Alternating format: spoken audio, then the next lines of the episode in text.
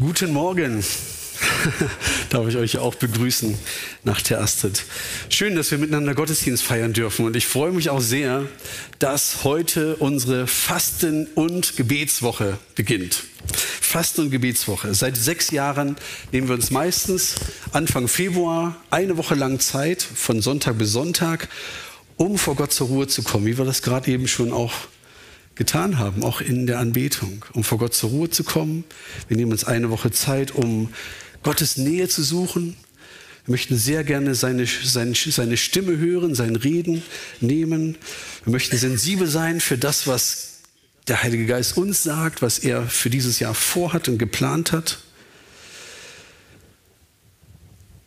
Gott sagt in 2. Chronik 16, Vers 9, die Augen des Herrn durchstreifen die ganze Erde, um sich mächtig zu erweisen an denen, deren Herz ungeteilt auf ihn gerichtet ist.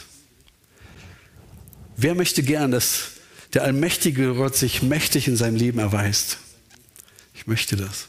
Wer möchte, dass der allmächtige Gott sich mächtig in Olpe erweist? Im Sauerland, in Deutschland, in Europa? Wer möchte das? Wer möchte, dass der König aller Könige, der Herr aller Herren, der, der alle Macht hat im Himmel und auf Erden, sich unter uns mächtig erweist, dass alle Welt ihn sieht, dass Olpe ihn sieht? Ich möchte das. Und ich möchte, wenn er die Augen durch die Erde streifen lässt und er sieht uns hier, dass er uns hier in Olpe sieht. Und euch im Livestream, wo auch immer ihr seid, dass er uns sieht. Wow, das sind Leute, deren Herz ist ungeteilt auf mich gerichtet. Was bedeutet das? Wenn ich mit jemandem rede und der ständig auf sein Handy guckt oder nebenbei noch die Küche wäscht oder irgendwas, habe ich seine ungeteilte Aufmerksamkeit? Absolut nicht, oder?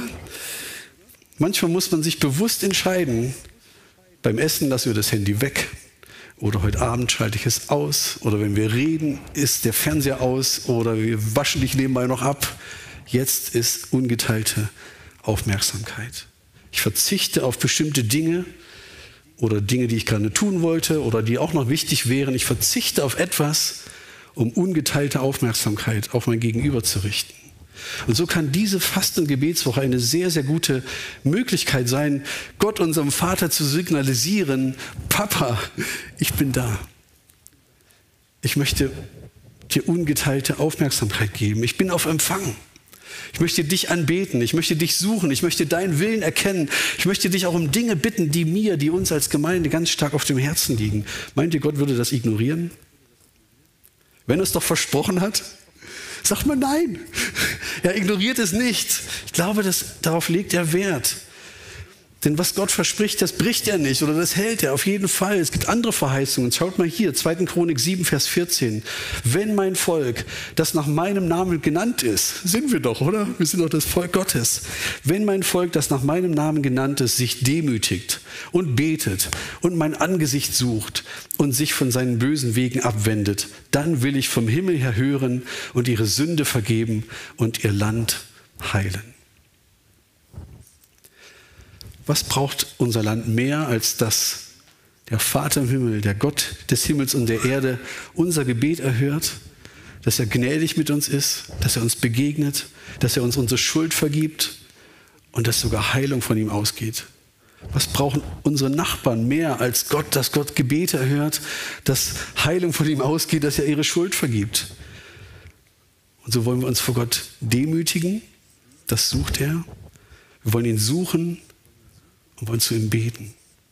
Und dann ist das die Verheißung. Dann will ich vom Himmel her hören. Ich will ihre Schuld vergeben und ich will das Land heil machen. Wir möchten jeden ermutigen, egal ob ihr zu dieser Gemeinde gehört oder nicht, ob ihr heute zu Gast seid oder nicht, herzlich willkommen auch allen, die da sind oder im Livestream seid. Ich möchte jeden ermutigen, sich daran zu beteiligen. Nach seinen Möglichkeiten.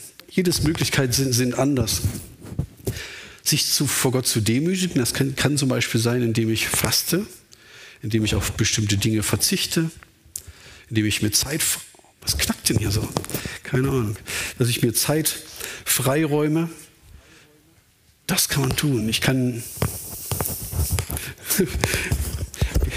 ich habe hier irgendjemand im Ohr, keine Ahnung. das kann ich machen, dass ich mich mit nach meinen Möglichkeiten dazu beteilige, mich vor Gott zu demütigen. Sein Angesicht zu suchen. Das kann ich tun in, in Anbetungszeiten, in Lobpreiszeiten oder indem ich zu Hause Bibel lese oder in, mich darin vertiefe, dass ich mir Zeit nehme und sage, Gott, ich suche dich, ich warte vor dir, ich bin vor dir, ich denke über dein Wort nach und sich auch Zeit zu nehmen zum Gebet. Demütigen, sein Angesicht suchen und beten. Wenn man fastet, hat man freie Zeit. Ich habe in diesem Heft verschiedene Möglichkeiten aufgeschrieben, die liegen draußen im Foyer oder ihr habt sie schon zu Hause oder per E-Mail bekommen. Da stehen etliche Möglichkeiten drin zum Beten, wie man es macht, ganz praktisch machen kann wie man zum Beispiel eine Gebetszeit gestalten kann. Wenn man sagt, ich weiß gar nicht, was ich beten soll, dann gibt es hier viele Möglichkeiten und ganz viele Namen, die man einfach vor Gott nennen kann, wo man sagt, das wünsche ich mir, dass du ihn begegnest. Ich habe verschiedene Möglichkeiten aufgeschrieben, wie man fasten kann. Fasten ist ja nicht nur Verzicht auf Essen. Meistens in der Bibel ist das so. Aber es kann auch Verzicht auf Zeitfresser sein. Dass man sagt, ich verzichte bewusst auf Social-Media-Zeiten oder auf Fernsehzeiten oder ab 18 Uhr ist Feierabend mit diesen Dingen. Und diese Zeit nutzen. Ich demütige mich, verzichte, ich suche sein Angesicht, ich möchte beten. Ich glaube, dass Gott darauf hört. Und vielleicht ist jemand hier, der sagt, was ist denn hier los? Wo, wo bin ich denn hier hingeraten? Was sind denn das für verrückte Typen? Fasten oder so, das habe ich ja noch nie gehört. Ich lade dich einfach ein, etwas Neues mal zu lernen, etwas Neues hinzuhören, vielleicht auch etwas Neues mal zuzulassen oder auszuprobieren und zu sagen, wow, wenn das eine geistliche Art ist, Gott zu begegnen, warum denn nicht? Vielleicht mache ich mit. Natürlich könnte das jeder für sich alleine machen und sagen, ach, ich mache das irgendwann im Februar oder im März oder im Oktober. Ist überhaupt kein Problem, kann man auch machen. Aber ich glaube, wenn wir uns als Kinder Gottes eins machen, wenn wir übereinkommen und sagen, kommt, lasst uns diese Woche mal zusammen für bestimmte Anliegen beten, lass uns zusammen Gott suchen, lass uns zusammen uns vor Gott demütigen, dann wird Gott vom Himmel her hören, doch erst recht, wenn wir in seinem Willen beten, oder? Was ist sein Wille? Sein Wille ist, dass wir beten für die Obrigkeit, dass wir beten für Menschen, dass sie zum Glauben kommen. Gott will, dass alle Menschen gerettet werden und dass sie zur Erkenntnis der Wahrheit kommen. Da steht doch ganz klar der Wille Gottes. Und deswegen möchten wir gerne, dass wir von heute bis nächsten Sonntag und gern auch darüber hinaus Gott bitten, dass Menschen in Olpe, in Attendorn, in Wenden, in Gerlingen, in Bergneustadt, in, in, in, in Trolzhagen, in, in Meinerzhagen, in unseren Dörfern, in unseren Familien, in unseren Nachbarschaften Jesus kennenlernen, den Retter kennenlernen, dass sie an ihn glauben und gerettet werden. Gott will, dass alle Menschen gerettet werden, dass sie die Wahrheit erkennen. Wir haben mindestens 105 oder 110 Namen hier namentlich erwähnt, wo Leute aus unserer Gemeinde gesagt haben, ich wünsche mir so sehr, dass diese Person Jesus kennenlernt. Und sie wünschen sich sehr, dass ihr mitbetet. Und wenn wir uns das vereinbaren und sagen, lass uns doch diese Woche das gemeinsam machen, ich glaube, das hat ganz viel Kraft von Gott her. Und auch unsere Gemeinde wollen wir vor Gott bringen. Wir wollen Gott bitten, dass er uns immer wieder Wegweisung gibt, dass er uns hilft, auch die Dinge zu entscheiden, dass wir wieder auch Taufen haben werden in diesem Jahr. Wir wollen für unsere Mitarbeiter beten, für unsere Dienstbereiche, für unsere Hauskreise, Zellgruppen, für unsere Missionare, Sumuria und Rita und auch für ganz persönliche Anliegen. Es gibt Leute in unserer Gemeinde, die sind heftig krank. Manche leiden sehr unter Depressionen. Wir haben Geschwister, deren Familienangehörige sind zu Hause in Eritrea und im Iran im Gefängnis oder werden verfolgt. Wir werden nächsten Sonntag da gezielt dafür beten. Manche wünschen sich körperliche Heilung. Manche wünschen sich, dass ihr Glaube sich wieder vertieft, dass sie wieder eine Liebesbeziehung zu Gott haben. Manche wünschen sich, dass die Geistesgaben wieder neu auch wachsen in ihnen, dass sie Gottes Stimme hören. Und keiner von uns ist in der Lage, diese Dinge zu managen. Keiner von uns kann das machen, dass jemand sich bekehrt. Keiner von uns kann das machen, dass jemand aus dem Gefängnis freikommt. Darum machen wir uns eins im Beten und im Fasten. Und wir glauben, dass Gott Wert darauf legt und dass er darauf reagiert. Und gleichzeitig kann diese Woche auch eine Zeit sein, wo wir unnötigen Ballast ablegen. Das kann Sünde sein, die einen gefangen hält. Das können Sorgen sein, die einfach nicht weichen wollen. Das können Nöte sein. Das können Verletzungen sein, die mir immer noch wehtun. Und wenn wir diesen Ballast ablegen, dann können wir Gott Raum geben, sodass seine Heilung und seine Liebe immer tiefer in unser Herz strömen kann, dass da Raum wird für das, was Gott hat. Ich habe ja ein Bild mit einem Rucksackmann, wie hast du das nächste Ding genau? Der trägt alle möglichen Ballast mit sich rum. Willst du das? Willst du das? Mancher trägt so viel mit Gepäck mit sich rum, dass er denkt, ja, ich wundere mich, warum alles so schwer ist und alles so ermüdend ist, warum ich nicht in Schwung komme. Und diese Woche kann dazu dienen, alles bei Jesus abzuladen. Er hat gesagt, kommt her, alle zu mir, die ihr müde seid und die ihr schwere Lasten tragt. Ich will euch Ruhe schenken. Nehmt doch meine Last, mein Joch auf euch und lernt von mir, denn ich bin sanftmütig und von Herzen demütig. Und dann wird eure Seele bei mir zur Ruhe kommen. Und meine Erfahrung ist, dass das Ablegen bei Jesus nicht einfach so husch husch im Nebenbei mal so schnell passiert.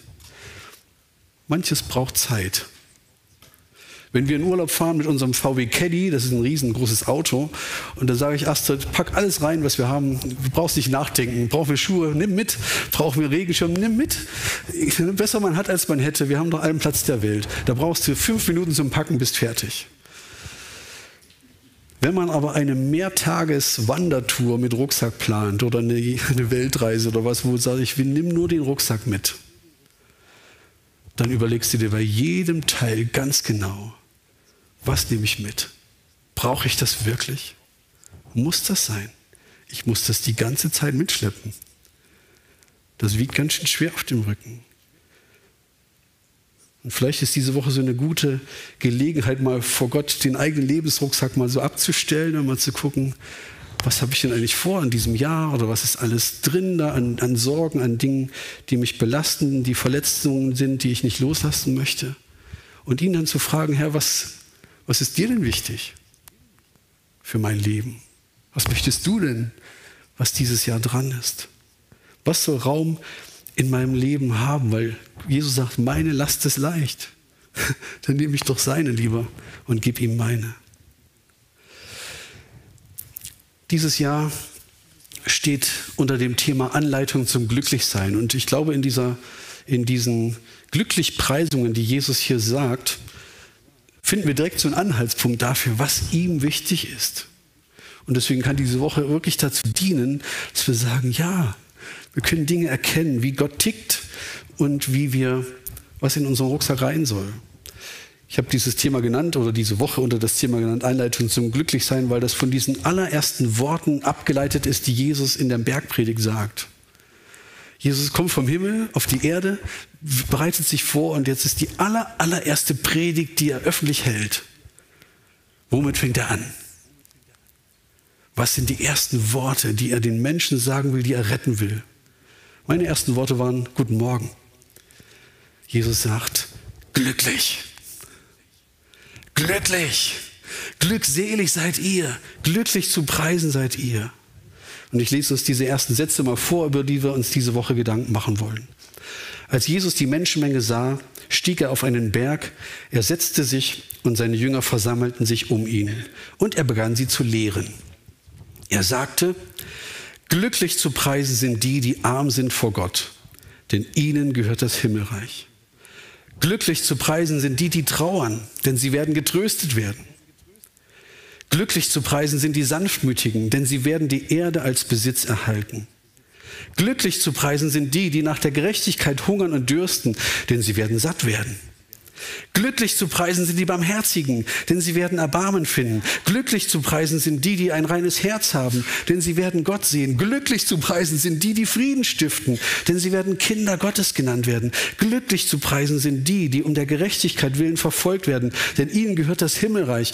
Glücklich zu preisen seid ihr, wenn man euch um meinetwillen beschimpft und verfolgt und euch zu Unrecht die schlimmsten Dinge nachsagt. Freut euch und jubelt denn im Himmel wartet eine große Belohnung auf euch.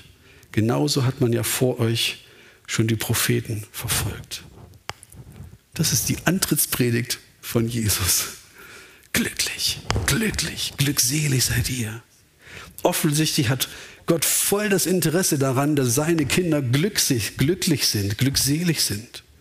Die Frage ist, ob wir ihm glauben oder ob wir lieber den anderen Glücksversprechern glauben. Du bist glücklich, wenn du viel Geld hast. Du bist glücklich, wenn du immer gesund bist. Du bist glücklich, wenn du deinen Traumpartner gefunden hast.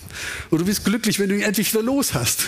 Oder du bist glücklich, wenn du diesen Staubsauger kaufst. Oder wenn du Rentner bist oder was auch immer. Das sind wir glücklich. Und was Jesus in der Bergpredigt sagt, klingt so ganz anders. Überhaupt nicht attraktiv erstmal.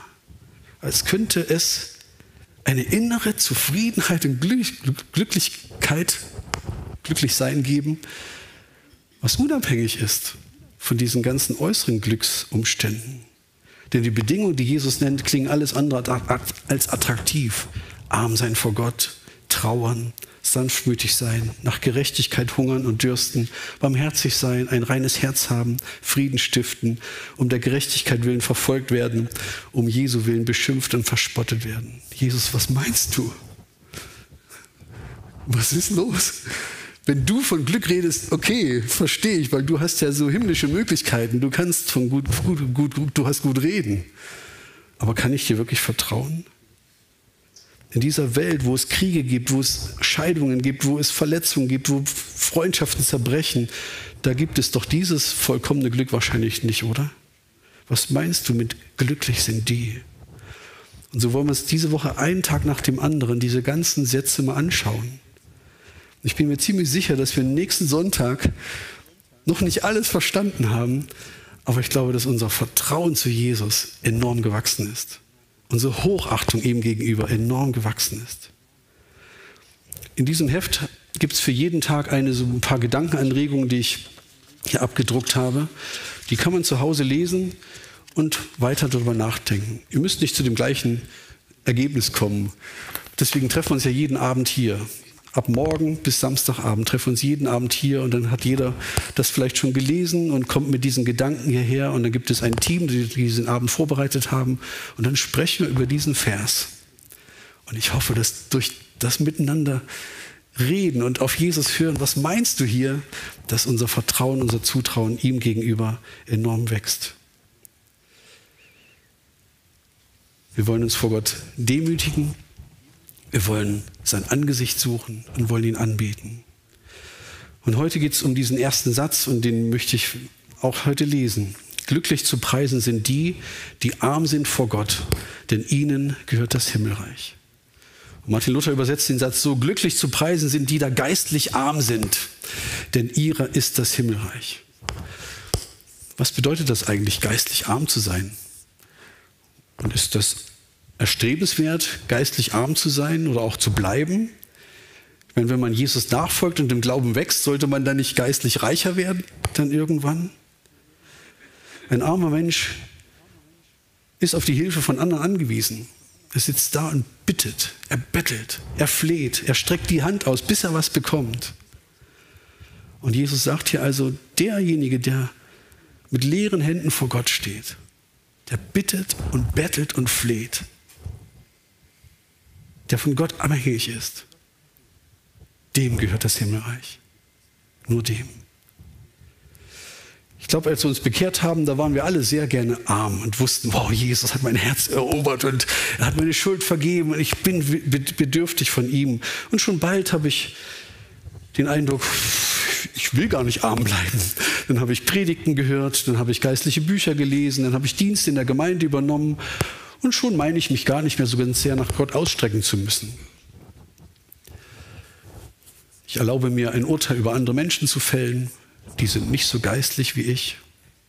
Wer von dieser Bibelschule kommt, das geht ja gar nicht. Oder diese Gemeinde ist nicht so geistlich wie ich.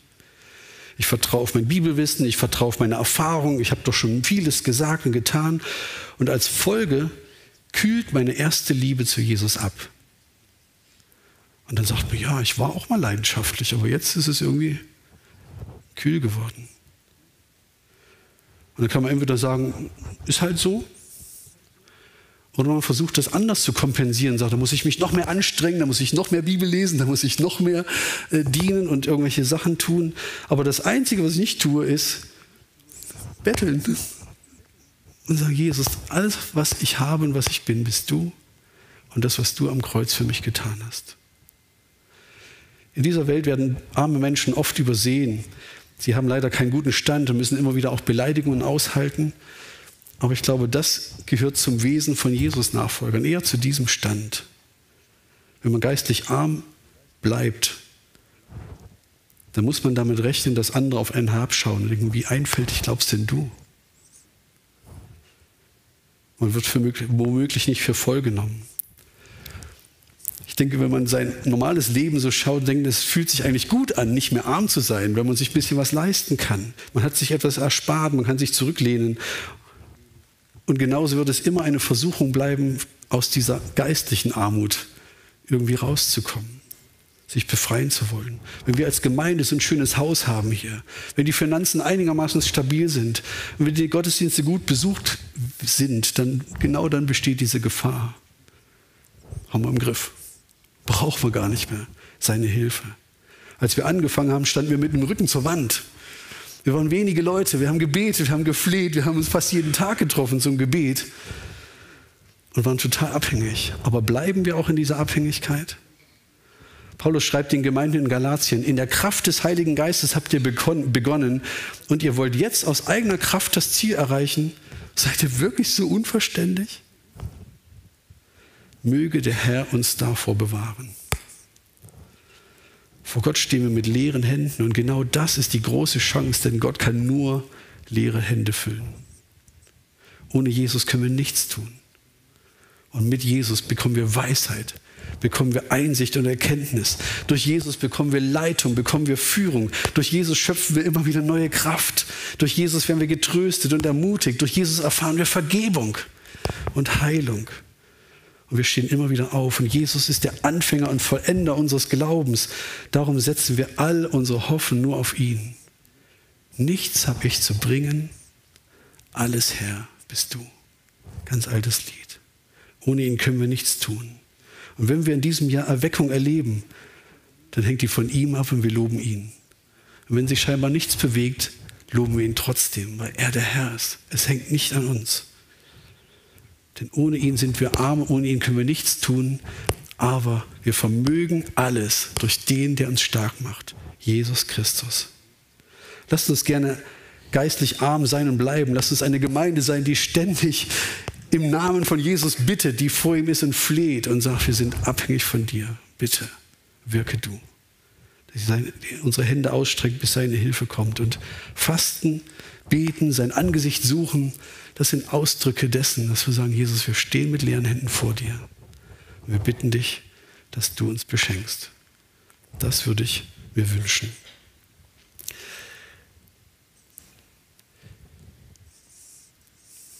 Jesus gratuliert denen, die mit leeren Händen vor ihm stehen, weil sie sagen, dann gehört euch das Himmelreich. Und was das für ein Reichtum ist, das sehen wir an Jesus. Er hat einen ganz überraschenden Regierungsstil und den dürfen wir jetzt schon erleben. Er macht für seine Bürger die Schwerarbeit. Er wäscht ihnen die dreckigen Füße. Er zieht ihre Sorgen, ihre Krankheiten, ihre Sorgen an wie ein Magnet die, die Metallspäne. Er lebt ihr Leben und er stirbt ihren Tod. Er trägt selbst die Strafe, die sie verdient haben. Er lässt sich verspotten für uns. Das ist seine Regierung. Und er sagte, euch gehört das. Aber nur, wenn ihr dastehen und sagt, Jesus, deine Ansprüche kann ich nicht schaffen. Bitte beschenke du mich. Ihr werdet hoffentlich im Laufe dieser Woche auf Sätze stoßen, wo ihr merkt, da bin ich raus. Das schaffe ich nicht. Und ich glaube, darauf spekuliert Jesus hat er damals schon spekuliert bei seinen Zuhörern und sagte, ihr sollt verstehen, ihr braucht einen Retter.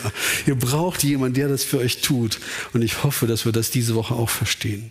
Dass wir nicht stolz sind und sagen, egal, schaffe ich schon. Sondern dass wir wieder neu in diese Haltung kommen. Wir suchen dich. Ich würde uns jetzt ein paar Minuten Zeit geben, um darüber auszutauschen. Dass wir uns in kleinen Gruppen wieder miteinander so ver vernetzen. Ähm, so vier, fünf, sechs Leute, die sich so können miteinander, äh, die, die Stühle auch umdrehen zueinander und miteinander sprechen. Einfach über diese Fragen zum Beispiel. Was heißt es im Alltag völlig von Gott abhängig zu sein?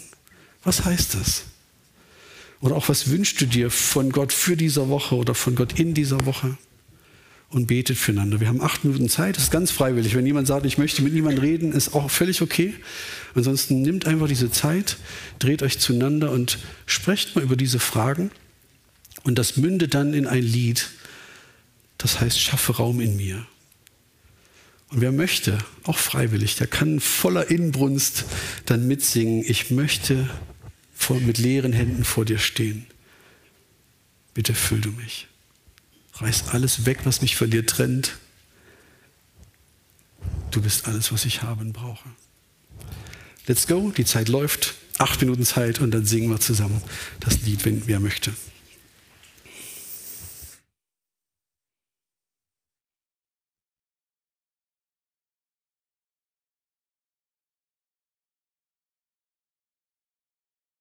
Ich möchte mit uns beten. Vater im Himmel, Du siehst unsere Herzen, du siehst unsere Wünsche, du siehst unsere ja auch Probleme, dir zu vertrauen.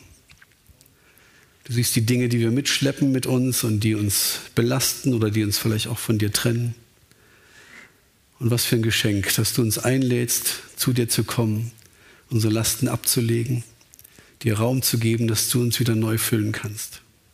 Ich bitte dich, dass du jeden von uns berührst in dieser Woche dass du jeden von uns beschenkst, dass wir es als eine, ja, wie so ein Kuss Gottes erleben, dass du auf unserer Seite bist, dass du uns hörst und dass du uns wahrnimmst. Ja, ich bete, dass wir gute Entscheidungen treffen vor dir, die dich ehren, die dir Freude machen. Und hilf uns in dieser Abhängigkeit von dir zu bleiben, dass wir nicht selbstbewusst oder stolz werden, sondern in dieser Abhängigkeit von dir bleiben. Als Gemeinde, als Familien, als Ehepaare, als Einzelne. Herr, wir wollen alles von dir erwarten. Wir sind alles Erwarter, alles Erwarter von dir. So segne uns, Herr, nach dem Reichtum deiner Gnade, wie du es verheißen hast. Amen. Amen. Amen.